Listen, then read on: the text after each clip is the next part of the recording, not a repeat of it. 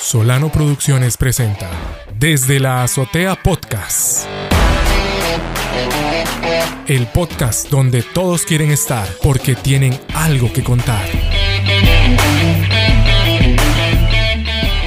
Muy buenas, estimados amigos y amigas del podcast Desde la Azotea. Hoy estamos con un episodio especial de la cuarta temporada.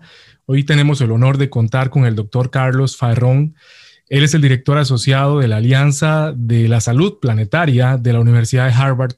Es profesor también en la Universidad de Maryland y, bueno, junto a la Escuela de Medicina de la Universidad de Costa Rica, coordinó el primer Congreso Latinoamericano de Salud Planetaria. Esto se desarrolló en el mes de marzo eh, aquí en Costa Rica y tuvo acceso eh, eh, de manera virtual las personas o invitados también accedieron de otras partes del planeta.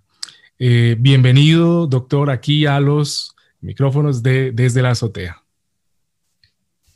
Muchas gracias, Juan Carlos. Un gusto estar aquí y un saludo a toda la audiencia. Muchísimas gracias, doctor. Queremos entrar en materia para que la gente pueda comprender cuando hablamos de salud planetaria. Bueno, ¿qué busca la salud planetaria? Pues voy a tratar de ponerlo en términos eh, bastante sencillos para que las personas que están escuchando puedan entendernos eh, sin, tener necesariamente una visualización. Eh, entonces necesito que entendamos que el, ser humano como especie, ¿verdad? Una de las millones de especies que, que, que habitan en el planeta, pues a través de los años, especialmente en los últimos 200, 250 años, ha cambiado de una manera muy importante el, contorno, eh, la geología, la manera en que los sistemas naturales en nuestra Tierra, en nuestro planeta, se comportan, ¿verdad? Hemos cambiado no solo el sistema climático, pero también hemos cambiado eh, los suelos, hemos cambiado y desviado los ríos, hemos derretido las, eh, las, los polos, los polos y, los, y las, las pues las, las capas de hielo que existen en los polos, hemos, eh, hemos eh, cambiado la manera en que, se, en que se entienden los ecosistemas, la diferente biodiversidad y todo eso, ¿verdad? Todo eso ha sido gracias a las actividades nuestras, nuestra economía, eh, nuestra infraestructura, la manera en que nos relacionamos con la naturaleza, la manera que extraemos recursos del subsuelo, la manera en que extraemos recursos del mar, etcétera, ¿verdad? Entonces, todos esos cambios, ¿verdad? Todos esos cambios que nosotros como especie hemos venido, digamos, instaurándole al planeta, están causando daños en salud, ¿verdad? Eh, de muchas, muchas formas y muchas maneras que inclusive aún no entendemos.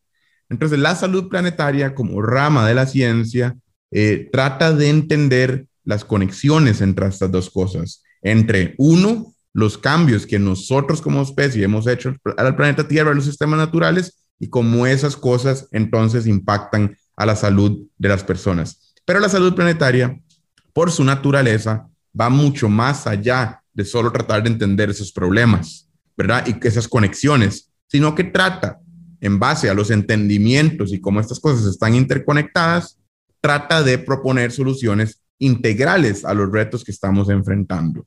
¿verdad? Es importante entender entonces que dentro de lo que. Eh, eh, hablamos mucho en, en, en, la salud planetaria, es cómo entendemos nuestra sociedad ahora, que es una etapa, una época geológica que llamamos antropoceno, literalmente significa la era del ser humano, ¿verdad? Y cómo entendemos las sociedades del futuro. Entonces, es, eso es lo que tratamos de hacer en la salud planetaria eh, de una manera sencilla.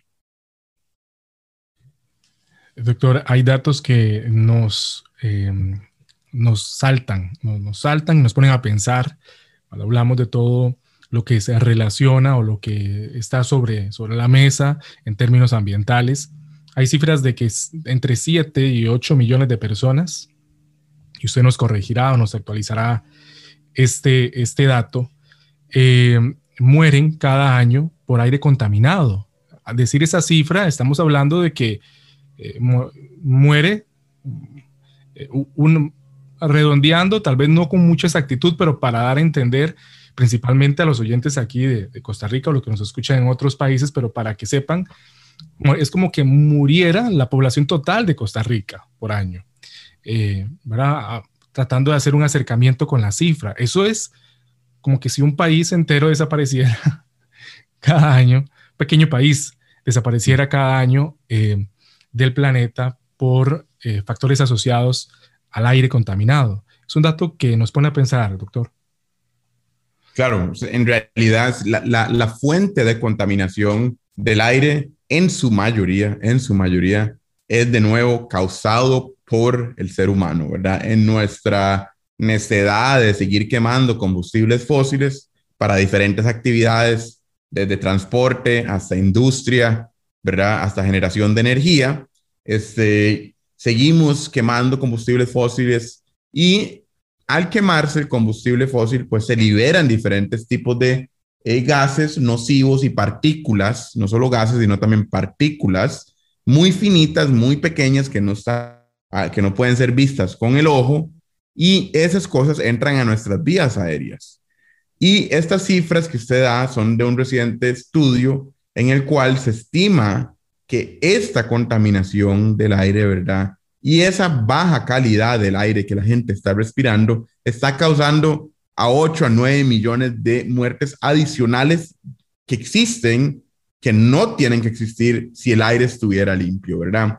Y es importante entender también que no todo es, es eh, esquema de combustibles fósiles. También estamos hablando de contaminación del aire debido a quema de bosques, ¿verdad? Que también de alguna manera la quema de bosques, si bien hay ciertos patrones de, incendios forestales que son, entre comillas, naturales, los incendios forestales que muchas veces escuchamos en las noticias en California, en las Amazonas, en, en, en Australia, ¿verdad? Esos no son definitivamente de estos, entre comillas, naturales, son incendios que muchas veces son empezados por seres humanos y definitivamente son perpetuados por las acciones humanas, ya sea a través de eh, eh, eh, falta de recurso hídrico, a través de cómo modificamos totalmente el, el, el, bosque y cómo se esparce los fuegos, ¿verdad? Entonces hay un, hay un sinfín de, de, de cuestiones y de patrones que estamos rompiendo de la naturaleza que hacen mucho más propenso que los incendios se propaguen más y más, entre ellos que la tierra es cada vez más caliente y entre más calor haga, pues más fácil también es que se sequen las hojas, se sequen los troncos y pues entonces se vuelva una materia prima para un incendio forestal de, primera calidad. Entonces por ahí todo eso va sumando y entonces lo que podemos hacer es imaginarnos, ¿verdad? ¿Cómo impacta esto? Tal vez en Costa Rica nos cuesta un poco más entenderlo porque muchas de nuestras energías son de fuentes renovables y tal vez la contaminación del aire se nos hace un poco más ajeno porque no pasa lo que pasa en México, no pasa lo que pasa en Lima, no pasa lo que pasa en, en Shanghái, no pasa lo que pasa en Yakarta, no pasa lo que pasa en, en las capitales, grandes capitales de Nigeria, como en Lagos, donde la contaminación del aire es una cuestión visualmente impactante, ¿verdad? Y, y, lo vemos como una neblina en el aire y todo eso lo estamos respirando. Y de nuevo, eso viene del transporte, de la industria y de la quema de combustibles fósiles que muchas veces se usan en las casas para cocinar, para calentar, y todo eso radicado debido a la falta de acceso a energías limpias. Entonces, en Costa Rica, imaginémonos que de repente todo el mundo empieza a quemar leña, que las fábricas que usamos que empiezan no usan energías renovables, sino que estamos quemando petróleo o como le llaman en, la industria de, energía búnker, ¿verdad? O carbón o, ¿verdad? O otras fuentes y todo eso se, se, queda en el aire. Y en Costa Rica, que vivimos en un, en la mayoría de personas vivimos en un valle, pues el aire probablemente se vaya de baja contaminación, de alta contaminación, se empiece a atrapar en el Valle Central. Y imaginémonos a todas las personas asmáticas, a todas las personas que tienen enfermedades pulmonares, imaginémonos a los bebés prematuros respirando ese aire. Y vamos a empezar a ver que las personas que se empiezan a morir va a ser mucho mayor en un escenario que tuviéramos aire limpio. Y es porque esas partículas, esos gases nocivos, irritan las vías bronquiales, es decir, irritan a los pulmones a tal punto que a las personas les cuesta respirar, se pueden infectar, se les inflama el pulmón y se pueden morir. Y eso es lo que pasa en todo el mundo. Costa Rica más o menos estamos salvados de eso, con algunas excepciones. En algunas zonas de San José son muy contaminadas y las personas que viven ahí sufren las consecuencias, pero en, en, la mayoría en Costa Rica contamos con un aire relativamente limpio, lo cual es una excepción para ser una capital latinoamericana. Es una excepción y eso hay que entenderlo. Me parece muy importante traer sobre la mesa, traer aquí eh, el dato de, de, incendios, relacionado con incendios, cifras y que ya son de dominio público, la gente las conoce, por ejemplo, el incendio en, la, en el bosque de la Amazonía en el 2019, pero los números son los que lo ponen a uno, eh, le ponen en perspectiva la magnitud de los eventos. 2019, la Amazonía, 125 mil hectáreas em, entre tala y quema, ¿verdad? Lo interesante de esto es que cuando uno lo pone, lo, quiere dimensionar, esa cifra vendría a ser eh, como 172 mil campos de fútbol. Lo que más me asusta es que justamente un año después, en California, los incendios eh, forestales afectan no 125 mil hectáreas, 1.62 millones de hectáreas. Entonces usted dice, eso entonces, haciendo la dimensión con, con, campos de fútbol para poder imaginármelo, estamos hablando casi de 2 millones de campos de fútbol este, que fueron quemados. Y mm, luego también uno eh, ve lo que ocurrió en Australia y se asusta más, porque allá fueron 10 millones de hectáreas, eh, un poquito más, 10.6 millones de hectáreas que, se, que, que sufren por, por incendio. Y eso viene siendo como 100 mil kilómetros cuadrados, o sea, dos veces la extensión territorial de Costa Rica. Ahí donde uno dice, un momento, eh, esto, es, esto es muy serio, esto no sé por qué no lo estamos dimensionando a tal escala. Esto está ocurriendo, esto ocurrió eh, en, en, pleno COVID, eh, cuando estaba azotando la pandemia, e inclusive lo, hay datos que dicen que el año pasado Costa Rica fue azotada también con la parte de incendios forestales de una manera significativa. Eh, fue el año, en ese año hubo más, ¿verdad? Eh, daño por este factor que, que, en estas primeras dos décadas, ¿verdad? Que, o años de, del siglo XXI. Entonces, uno dice, eh, esto es preocupante, ¿verdad? Esto, ah, todos esos gases no se, no, se fueron para el espacio, ¿verdad? Están acá. Doctor, es un dato que nos preocupa. Totalmente. Y lo, lo preocupante además de el daño que hacen a la biodiversidad, al bosque, ¿verdad? Además del daño que hacen directo a la salud de las personas, no solo pues dañando propiedad y dañando a las personas que pueden inclusive morir quemadas vivas, pero que genera gases que se estrapan en la atmósfera y que ese gas atrapado en la atmósfera después genera todavía más gases de efecto invernadero, es decir, calienta más la tierra. Y además de eso, hace más propenso para que el próximo año haya otra temporada de fuego y de incendios más potente, estamos ante las puertas de un, un, ciclo de retroalimentación positiva en el cual nos puede llevar a un crecimiento de estos incendios mucho más frecuentemente de lo que estamos acostumbrados, porque todo eso es un ciclo positivo. Pero todos esos gases que se generan, toda esa madera que se quema, eso, es, CO2, es dióxido de carbono, entre otras cosas, y eso se está quedando atrapado dentro de la atmósfera. Yo, creo que aquí también lo que más nos preocupa como sociedad, y eso eh, involucra o abarca a todas las personas, a todas las personas, es que siempre, o, en este caso, salen eh, un sector, sale un sector perdiendo principalmente y son los más vulnerables, las personas que eh, viven en mayor eh, pobreza. Esto es un dato no menor, muy importante porque, em, bueno, cito a un, estadista latinoamericano que dice que eh, el ser humano en la naturaleza no es lo único importante, pero sí lo más importante. Entonces yo creo que aquí es donde nos pone en perspectiva decir, bueno, entonces esto está ocurriendo, ya ocurrió, ¿ok? Pero ¿qué va a, ocurrir sobre el ser humano? ¿Cómo podemos tratar de, de primero ver qué, qué, puede ocurrir, pero tratar de, de mermarlo? Las personas más pobres son las que más se ven afectadas, doctor, por estas situaciones.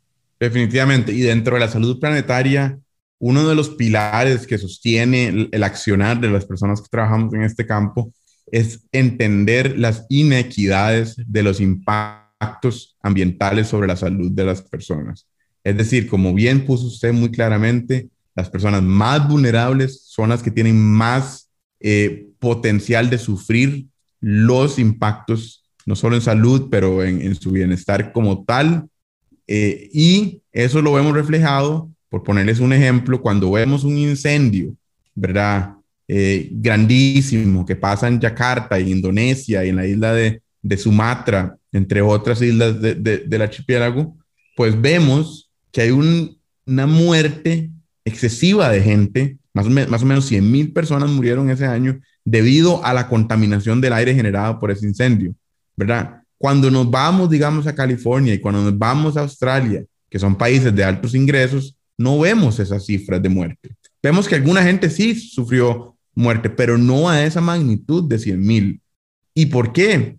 Y es porque las personas que mueren ante estas situaciones son personas que por lo general no tienen acceso a un servicio de salud de calidad que les puede prevenir, ¿verdad? Tienen un estado nutricional que tal vez les complica el protegerse de una infección pulmonar o una inflamación pulmonar que los puede poner en el hospital, ¿verdad? No tienen el acceso a la infraestructura como filtros a nivel de edificios donde se pueden salvaguardar. Cuando los incendios pasaron en Sumatra, la gente no importa dónde se metía, el humo estaba en todo lado. cambio, la infraestructura en Estados Unidos y en Australia puede poner filtros en los edificios y en las casas para que la gente esté segura dentro y pueda salir. También tienen acceso a mascarillas, tienen acceso a un sinfín de recursos, ¿verdad? Que los pone en un nivel de protección más alto. Entonces la vulnerabilidad, vulnerabilidad es como lo opuesto de la protección, ¿verdad? Cuando uno está altamente protegido, no solo por sus recursos económicos, pero por un Estado que tiene para hacer,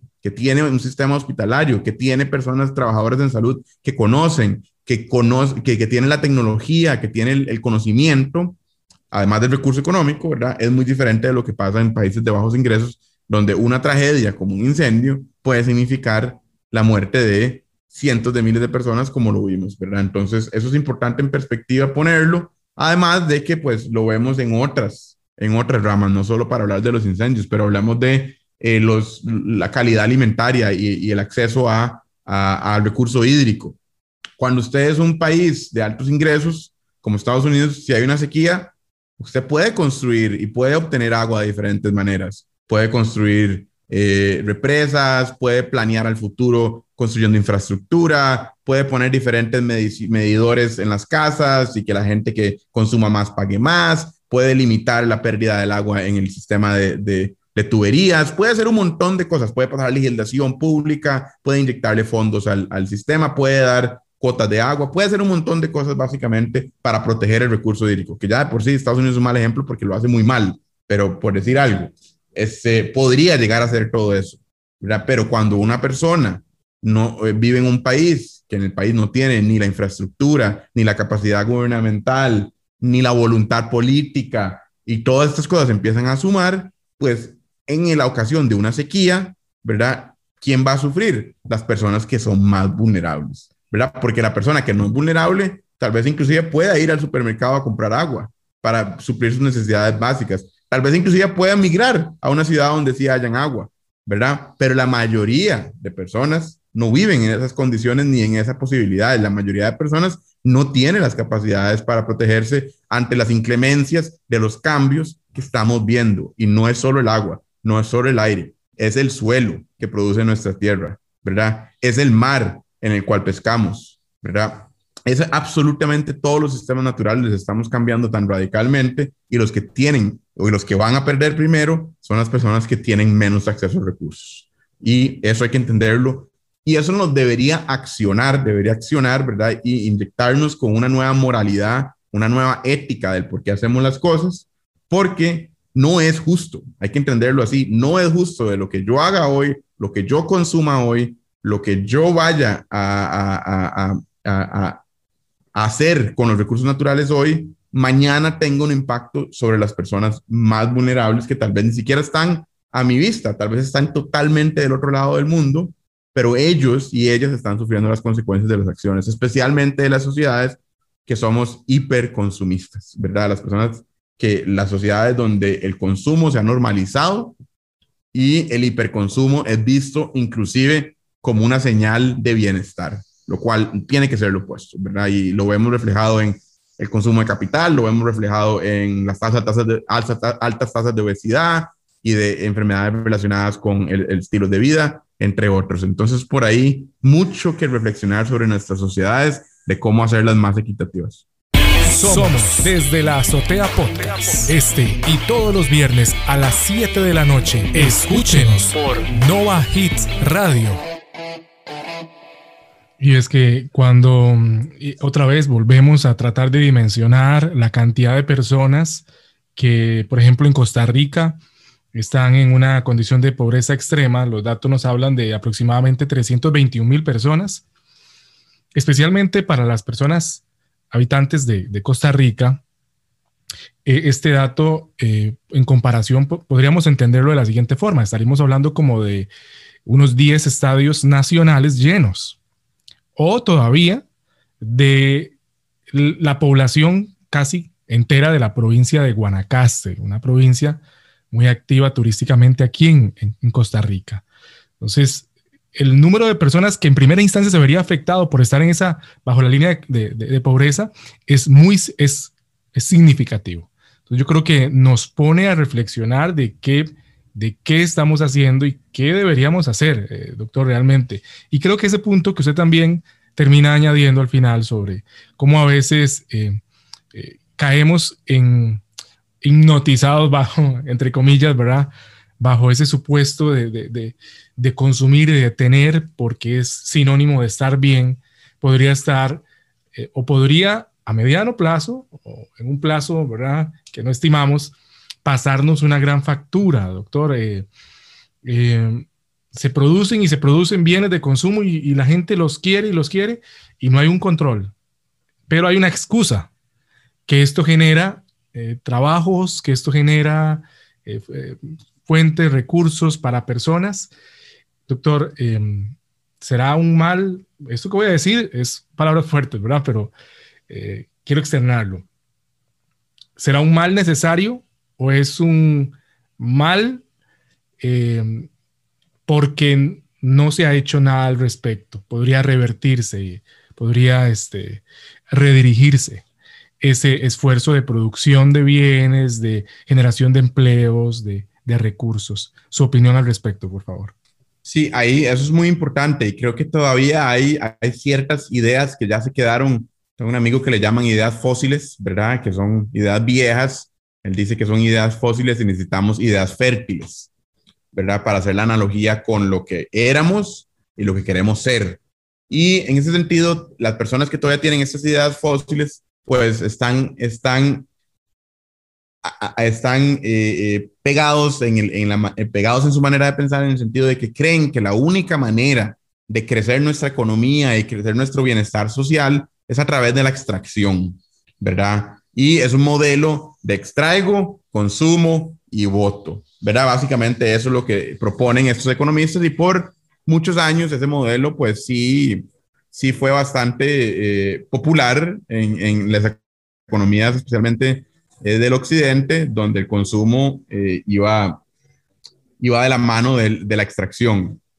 Ahora se proponen nuevos modelos de economía, donde, bueno, la economía del conocimiento es uno muy importante, ¿verdad? Donde a través de no los consumos ni de, ni de la extracción, sino de lo que podemos generar como sociedad a través de nuestro conocimiento, puede generar un valor económico y lo vemos a través de las, tal vez de las compañías de tecnología, las, la, eh, la, la, la, industria del servicio también es un, es un buen ejemplo, pero también lo vemos a través de nuevos modelos económicos totalmente que rompen paradigmas como la economía circular, en lo cual en vez de extraer, vemos cómo, cómo hacer para que el uso de energía a través del proceso de uso, desuso, se puede maximizar para que cuando llegue una cuestión en desuso, agarre una nueva funcionalidad o se pueda devolver al ciclo de uso y desuso, ¿verdad? Entonces, por ahí es importante entender que esas ideas fósiles es hora de cambiarlas. Hay muchos mitos alrededor de las ideas fósiles de cómo crecemos nuestras economías y hay que entender que no necesariamente significa que porque nos vamos a, entre comillas, enverdecer,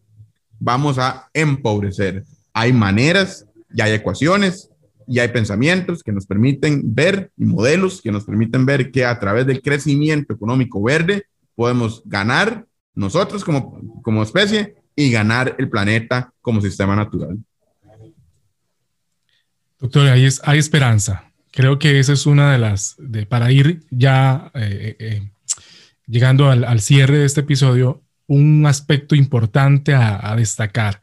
Que hay esperanza por encima de, los datos, las cifras que la salud planetaria nos permite comprender o conocer, porque hay datos que, tal vez ignorábamos. Por ejemplo, que eh, como exceso de dióxido de carbono colocado en la atmósfera puede afectar la calidad nutricional de un grano básico, ¿verdad? Que, consumimos. Y la salud planetaria nos permite nos, nos muestra esto. Pero hay esperanza. Podemos hablar de que hay luz al final del camino, o sea, estamos haciendo conciencia, eh, podemos lograr avances en este tema, eh, estamos a tiempo, la pregunta que muchos se hacen, estamos a tiempo, despertamos eh, justo en el último segundo. Su opinión, doctor. Sí, aún estamos a tiempo, definitivamente. Hay cambios que van a durar mucho más que nuestras vidas para verlos revertir, ¿verdad? Pero podemos empezar a revertir algunos de los cambios que ya hemos dañado. Un bosque primario dura 100 años regenerándose o más, dependiendo de dónde esté localizado.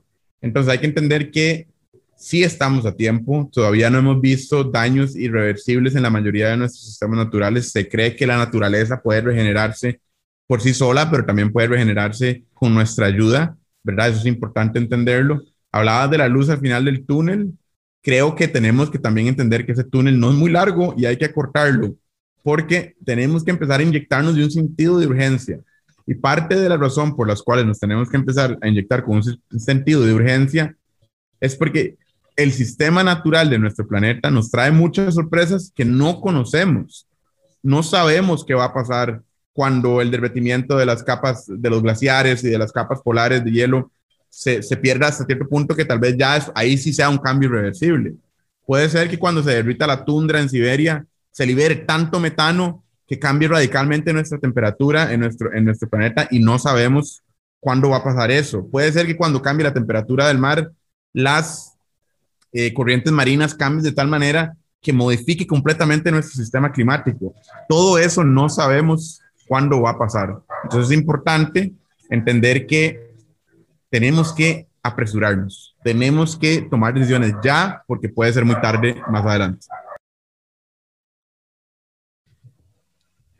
Doctor, le, agradecemos enormemente eh, eh, que usted haya compartido unos, minutos, un rato, un tiempo con nosotros aquí en el podcast porque nos pone a pensar, ya a reflexionar y agradecerle su labor dentro de toda la coordinación a nivel latinoamericano en el tema de salud planetaria. Realmente, bueno, es algo que nos tiene que poner a pensar y nos gustaría que le pudiera contar al oyente dónde puede, si usted le puede indicar dónde puede acceder a más información o dónde pueden encontrar más información de usted para poder redirigirse y saber más sobre salud planetaria, eh, ya como un actor de, que está eh, de manera activa haciendo algo por esta situación, porque es una tarea de todos, doctor. Entonces, si usted gusta invitar o, o conversar o contar sobre algún eh, próximo evento, bueno, los micrófonos son todos suyos, doctor. Muchas gracias. Y, en realidad, eh, cuando, cuando queremos conectarnos con movimientos para el cambio, ¿verdad? Es importante hacerlo en tres ámbitos, diría yo. Uno, el ámbito local, mi comunidad, eh, mis vecinos, mi asociación de desarrollo, todo eso, ¿verdad? O las comunidades o las organizaciones locales que están luchando por el ambiente. Entonces, eso es un, una manera que debemos involucrarnos. El siguiente nivel es a nivel de tomadores de decisiones. Hay que involucrarnos con nuestros alcaldes, nuestros regidores, nuestros legisladores, la gente que está en la Asamblea Legislativa, para que cambien las políticas a nivel nacional. Y lo tercero es, el, sentir que no estamos solos en el mundo haciendo esto, sino que hay otras personas de las cuales podemos aprender, de las cuales podemos conectarnos, que están alrededor del mundo. Entonces, eh, unirnos también a un movimiento global. Ahí es donde me gustaría invitarlos a unirse a la Alianza para la Salud Planetaria, que pueden encontrar en nuestra página web la información para, para, para, para ver en qué se pueden involucrar en planetaryhealthalliance.org. Y eh, eso, eso lo podemos poner ahí en la descripción del podcast para que puedan eh, ir a nuestra página web. Eh, pero así como nosotros, hay otras organizaciones que, que están trabajando por, por, el, por el bienestar de no, no, solo de nosotros, sino de nuestras futuras generaciones y de nuestro planeta. Entonces los invito a googlear, los invito a meterse en Yahoo, los invito a meterse en, en, sus buscadores para buscar esos movimientos locales a nivel de tomar esas decisiones y a niveles globales. Y es importante unirnos porque al fin y al cabo el cambio, créanme, sí, va a venir de abajo para arriba. No es que vamos a esperar que los políticos hagan los cambios por nosotros, porque se nos duermen en los laureles y ellos están muy cómodos a donde están en realidad. Están muy cómodos. El, el, el incentivo del cambio no va a venir de parte de ellos, tiene que venir de nosotros los que estamos a de piso, empujando para arriba para ver el cambio. Entonces, los, los, los, los, invito a formar parte de, esta, de este movimiento, los invito a reflexionar críticamente sobre sus comportamientos de consumo, cómo me relaciono con la naturaleza, qué es lo que estoy comiendo, de dónde viene mi comida, cómo me movilizo, entre otras cosas. Entonces, más bien agradecerle, Juan Carlos, por el espacio. Eh, genial, felicitarlo por el podcast en su cuarta temporada y pues siga adelante y un saludo de nuevo a, todas las personas que nos están escuchando. Muchas gracias. Él fue el doctor Carlos Faerrón Guzmán y esto fue un episodio más del podcast. Nos escuchamos en un próximo episodio. Esto fue Desde la Azotea Podcast, el podcast que cambió los podcasts. Para más información acerca de nuestras producciones, escríbanos a solanoproduccionescr.gmail.com.